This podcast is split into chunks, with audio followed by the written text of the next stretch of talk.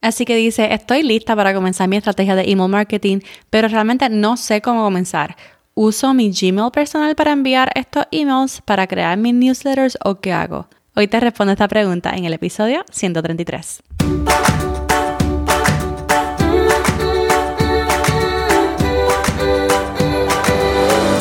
Este es el podcast de la mamita emprendedora. Mi nombre es Jessica Nieves. Escucha aquí conversaciones para aprender cómo otro ha logrado alcanzar sus sueños y aprende los mejores trucos para abrir tu negocio, lanzar tu blog, manejar las redes sociales y mucho más. Eso no es lo único, hablaremos también de nuestra vida de madres y cómo hacer de todos nuestros sueños poco a poco una realidad.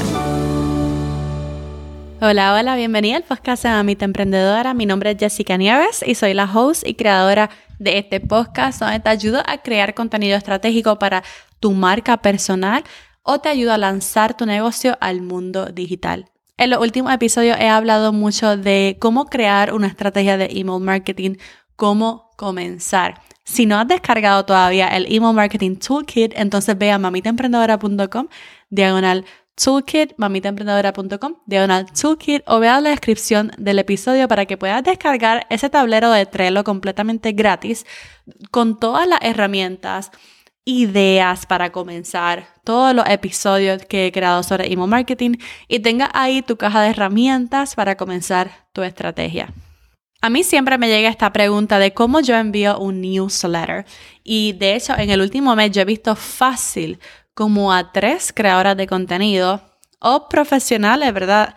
Eh, en Instagram, ofrecer un freebie de manera gratis, solamente el enlace del freebie, sin una estrategia de email marketing. He visto otras creadoras enviando emails a su comunidad personalmente por Gmail y enviando attachments, ¿verdad? Y en mi pasado episodio expliqué cómo tú lo puedes hacer mejor, cómo tú puedes comenzar esta estrategia de email marketing y tener muchas más opciones al enviar estos emails desde tu marca. Y hoy respondo la pregunta más usual que me hacen es cómo lo envío, cómo yo envío un newsletter. Y entonces no podemos usar nuestro email personal.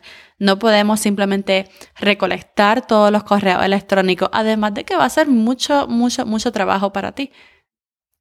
No los recolectes manualmente, no lo envíes desde tu email personal, sino que va a usar un email service provider, una plataforma de email marketing creada específicamente para eso. Yo no sé si alguna vez tú te has preguntado cómo Sara te envía emails promocionales o cómo American Eagle te envía correos promocionales o cómo tu boutique favorita te envía emails promocionales, pero tú puedes hacer lo mismo como creadora como blogger, como podcaster, como artista, como diseñadora, como terapista, como esteticista, tú puedes hacer lo mismo. Y no tienen que ser correos promocionales, al revés, pueden ser correos para crecer tu comunidad, para fidelizar a esos seguidores. Yo he utilizado muchas herramientas. La primera que utilicé fue MailChimp.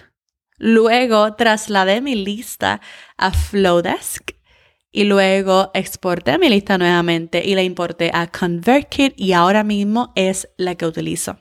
Si quieres ver un poquito más sobre ellas, en mi canal de YouTube esta semana estaré subiendo una comparación entre Flowdesk y ConvertKit. Es más, te voy a dejar ese enlace en la descripción debajo y lo puedes ver ahí. Prácticamente Flowdesk tiene un diseño muy moderno y eso puede que te atraiga muchísimo, pero ConvertKit tiene muchas funciones de segmentación y de automatización que me llaman demasiado la atención y me ahorran mucho tiempo.